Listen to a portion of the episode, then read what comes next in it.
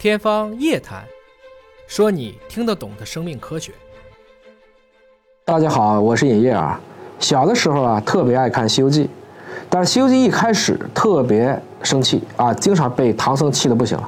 尤其是在三打白骨精这个里边，白骨精够狡猾的啊，老是来回的变换身份。一开始是貌美如花的女子，又变成吃斋念佛的老汉，每次都变着花样的去迷惑唐僧啊、猪八戒啊等等。但是孙悟空因为有火眼金睛，就总能够及时的去识破打死他。然而唐僧呢，还是是人是妖分不清啊，念动紧箍咒气走了孙悟空。哎呀，那段真是尹哥小的时候一想起来就牙痒痒。结果这两天呢，突然一个朋友哎微信上给我截了一张图，我一看，耶，这不三打白骨精吗？这个有趣的文学形象以漫画的形式，竟然上了一个顶尖的科研论文。这是顶尖的肿瘤学期刊《癌细胞》的封面，不知道还以为这不就是街边卖的一个漫画杂志吗？一时间呢，很多网友纷纷留言：难道顶刊开始改做漫画了？这还真不是，这个应该说动心思了。精心设计的一个三打白骨精的插画，实际上就是一个非常形象的比喻。很好的展示了这篇科研成果，是由四川大学华西医学院完成的。我们讲过，肿瘤很狡猾啊，它会扩散和转移。科学家们认为，循环肿瘤细胞更像是在肿瘤远端传播的种子。用一个不那么恰当的比喻啊，您可以把它们的关系想象成蒲公英。蒲公英的根儿还在那儿，但是它的这些种子却可以通过风媒传播到各个地方去。循环肿瘤细胞也是从肿瘤的原发部位分离出来。通过血道、淋巴道向身体的其他部位扩散和转移。过去呢，我们不太知道为什么我们的免疫系统它就能绕过去，而这次的研究就发现了，原来循环肿瘤细胞和免疫系统的 NK 细胞存在着一个免疫检查点分子对儿。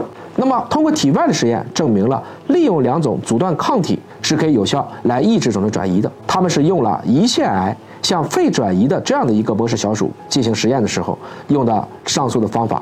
可以去提高小鼠第二十七天的总生存率。科学家还发现呢，血小板细胞能够驱动循环肿瘤细胞的表达上调，而循环肿瘤细胞呢，也能通过内吞血小板细胞获得对应的一个基因来逃避 NK 细胞的监视。哎，这么一讲，是不是就很清楚了？这个免疫检查点分子的机制，其实就跟刚才讲到的《西游记》的情节类似。循环肿瘤细胞就是白骨精，可以装成傻白甜，比如说它可以骗取。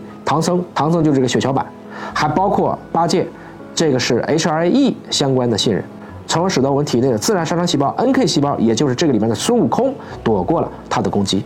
其实这倒不是第一次《西游记》登上国际顶刊的封面，早在2015年11月，孙悟空在太上老君炼丹炉里炼就火眼金睛的漫画，也被做成了《癌细胞》杂志的封面。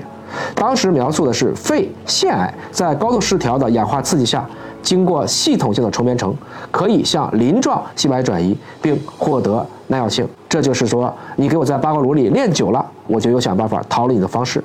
而二零一七年九月，美猴王的形象也出现在《干细胞》杂志当中，发现前列腺素 E 一就像是孙悟空的金箍棒，能够打破白血病干细胞用来自我防卫的盾牌，从而实现对白血病的治疗。此外呢，像哪吒闹海、盘古开天、牛郎织女。